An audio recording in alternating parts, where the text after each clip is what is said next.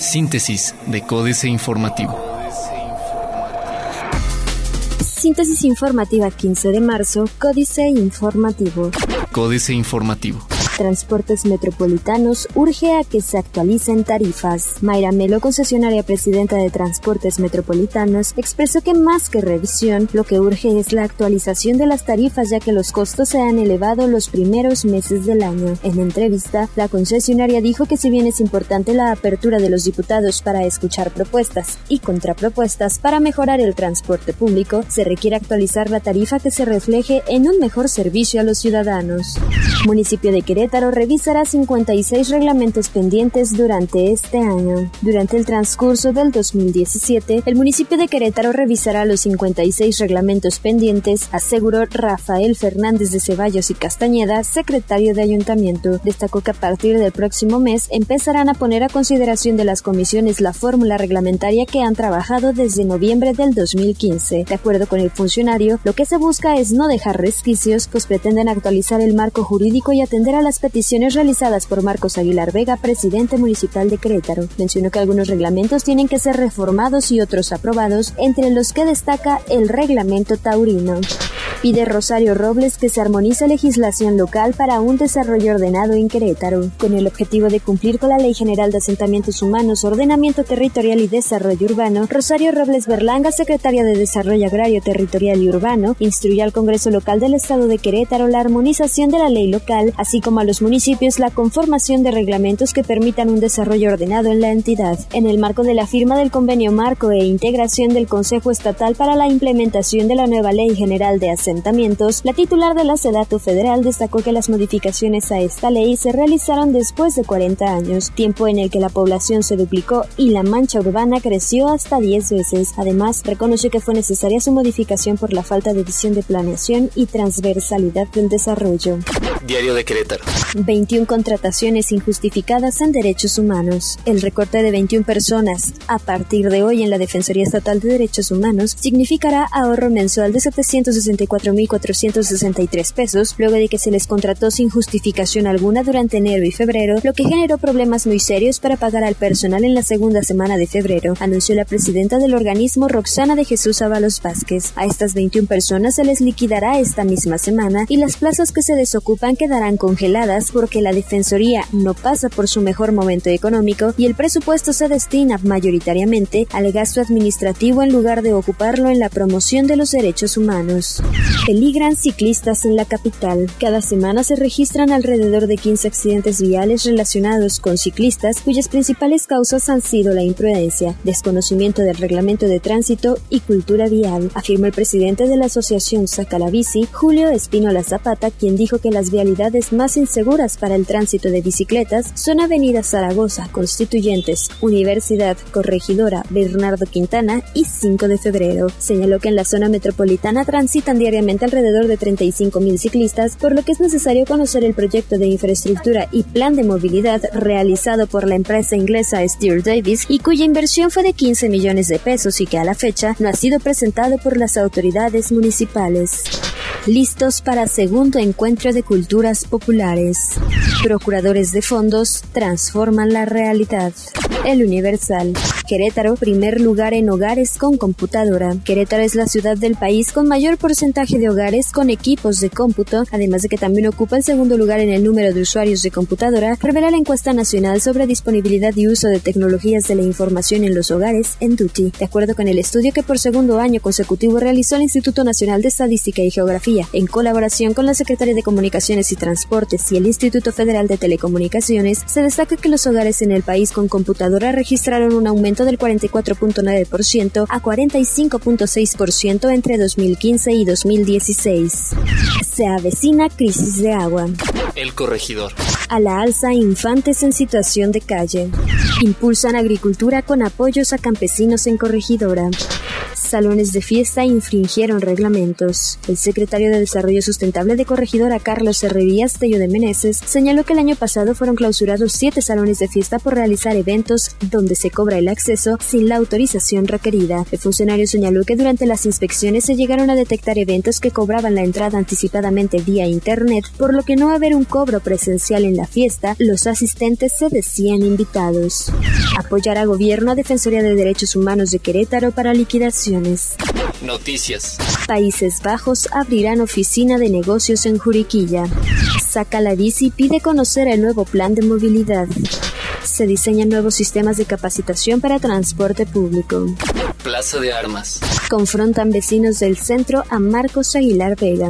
Un grupo de residentes y comerciantes del centro histórico, encabezados por Arturo Rueda, se movilizaron al centro cívico para confrontar al presidente municipal Marcos Aguilar Vega y exigirle una audiencia con los inconformes para conocer a profundidad las acciones que se piensan ejecutar en la avenida Ezequiel Montes. Lo anterior se dio al término de la sesión ordinaria de Cabildo, mientras los quejosos le esperaban afuera del salón de Cabildo con cartulinas en las que se leía Somos Centro Histórico Ezequiel Montes una obra bien planeada y consensuada, el edil mandó llamar al secretario de gobierno Manuel Velázquez Pegueros y algunos de sus subalternos. Buscará reelegirse Alejandro Ochoa en el municipio de Colón. Más firme que nunca, el tema de reelección es un derecho constitucional, señaló el alcalde de Colón Alejandro Ochoa Valencia, luego de que el líder de Acción Nacional José Báez Guerrero, quien después de que se diera a conocer un video que involucra a su exsecretario de Obras, Oscar Retana, dijera que no pertenece al PAN. Alejandro Ochoa dijo que está más firme que nunca y reconoció que no está dado de alta en algún registro del partido, pero que es su derecho constitucional y que será la gente la que le dé el voto favorable para su reelección. Reforma crece exportación de autos a América Latina. Luego de un año de dificultades, los autos hechos en México y exportados hacia países de América Latina crecieron 34.2% en los dos primeros meses del año, según datos de la Asociación Mexicana de la Industria Automotriz. En estos dos meses se exportaron 32.293 unidades, con crecimientos considerables a Colombia, hacia donde se exportaron 7.847 unidades, 74.9% más, y a Brasil con 5.463 unidades 117% de incremento. Entra Comisión Federal de Electricidad a negocio de gasolina. Por primera vez en su historia, la Comisión Federal de Electricidad participará de manera directa en actividades relacionadas para el almacenamiento de combustibles a través de sus filiales especializadas CFE Energía y CFE Internacional y con la ayuda de socios privados. Durante el evento de presentación de esta nueva línea de negocio de la empresa, su director Jaime Hernández explicó que CFE Energía opera en territorio nacional y CFE Internacional internacional concentra sus actividades en Estados Unidos. Sierra Corte bitácoras de los vuelos de Peña. Multan a vivienderas. Entre junio de 2013 y septiembre de 2016, las desarrolladoras de viviendas se hicieron acreedoras a 29 multas por parte de la Comisión Nacional Bancaria y de Valores. En conjunto, dichas sanciones suman 58.6 millones de pesos. 11 de las sanciones se aplicaron directamente a las desarrolladoras y 18 a personas físicas que laboraban o que siguen trabajando en estas constructoras. El 39.03% de la sanción total correspondió a Urbi, 34.43% a Homex y 17.39% ciento a Geo. La jornada. Propone titular de Hacienda revisar el predial para fortalecer ingresos.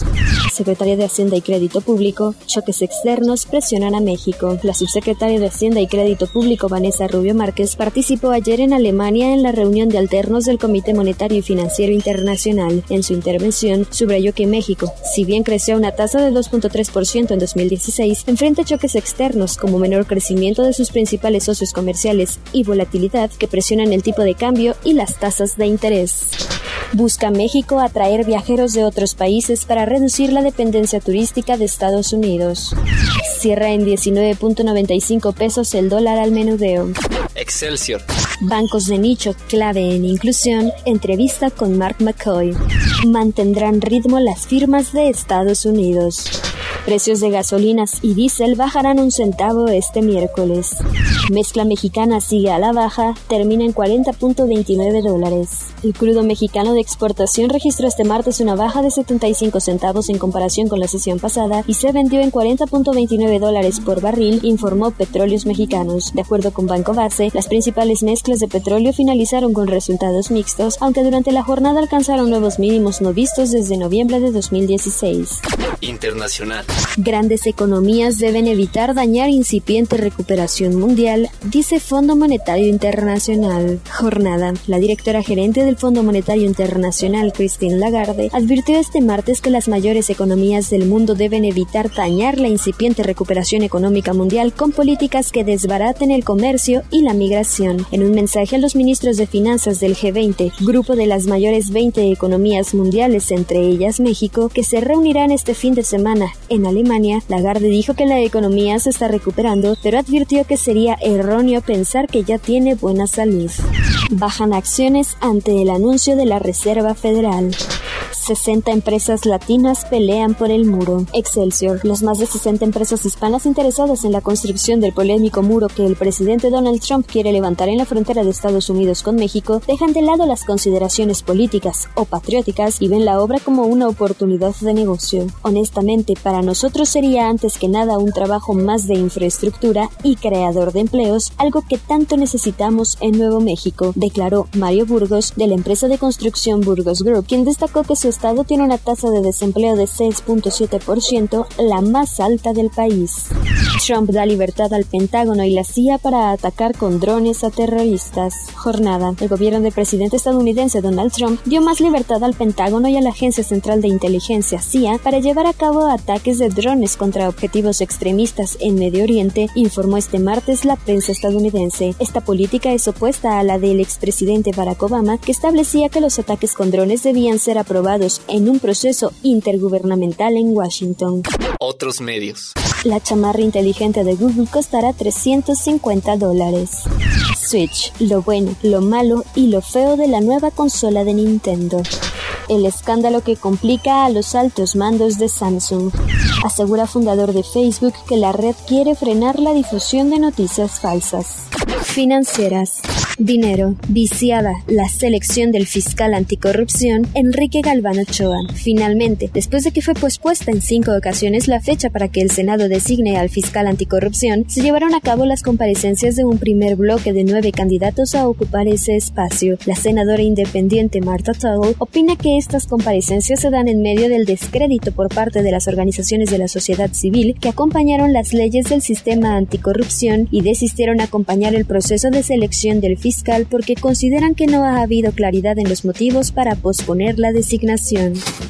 México S.A. Secretaría de Hacienda y Crédito Público tras el predial, Carlos Fernández Vega. Alegraos, mexicanos ilusos, que la fiesta no termina. Los siempre efectivos genios macroeconómicos que de mucho atrás se hicieron del país, ahora, con bombo y platillos, anuncian sorpresas favorables para la economía en 2017, y estas, en el mejor de los casos, no irían más allá de un superávit primario, es decir, lo que prometieron en el paquete económico que presentaron en septiembre de 2016 y en 2015, 2014, y 2013 sin cumplir. Pero, ojo, todo indica que la verdadera sorpresa favorable, la real y contundente para el bolsillo de los mexicanos, es que el secretario de Hacienda, José Antonio Meade, ya fijó la vista, ascendente desde luego, en el impuesto predial, el cual, cree el Itamita, tiene un relevante potencial a la hora de incrementar los ingresos del erario, entonces, a pagar más por lo mismo.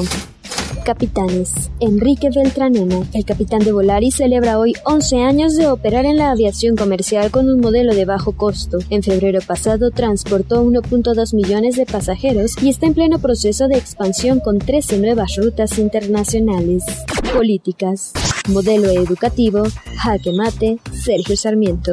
Por reformas no ha parado. La lista de reformas educativas en México ha sido enorme. El que en este 2017 se esté proponiendo una nueva simplemente señala que hemos ido de fracaso en fracaso. Justo Sierra fundó la Universidad Nacional el 22 de septiembre de 1910 en las postrimerías del gobierno de Porfirio Díaz. José Vasconcelos, en el gobierno de Álvaro Obregón de 1920 a 1924, creó la Secretaría de Educación Pública y centralizó la instrucción que antes era responsabilidad de los estados en un momento en que los gobernadores no se interesaban en ella. Perversión democrática, Germán Martínez Cázares. ¿Por qué naufragó la nueva constitución de la Ciudad de México en el mar de las impugnaciones jurídicas, donde acabó la presumida unanimidad con que se aprobó las firmas y aplausos en la antigua casona de Chicotencalt, donde rubricaron con pompa histórica la Carta Magna Chilanga, fuera un fingimiento puro y duro, simulación política. Si el saldo de esa asamblea constituyente hubiera sido solamente el ridículo de sus participantes, no habría problema para la ciudad. Algunos sobresalen en la materia. Sin embargo, existe una secuela seria y profunda. Pervirtieron nuestra democracia. Hociconear contra gobernar, Manuel Jauregui. Como muchos políticos demagogos, Donald Trump se está topando con la dura realidad. Una cosa es hociconear y otra muy diferente gobernar continuo y efectividad. El Nobel de Economía y editorialista del New York Times Paul Krugman lo acaba de decir con gran elocuencia. Trump no tiene idea de cómo gobernar, ello en referencia a las modificaciones que Trump y sus amanuenses legisladores republicanos realizaron al sistema de salud en el que a la hora de la hora, y de acuerdo con la misma oficina presupuestal del Congreso, la gente grande de bajo salario, retirados, etc., que fueron los que votaron por él, van a pagar muchísimo más por su seguro médico que bajo el esquema de Obama. Síntesis de Códice Informativo.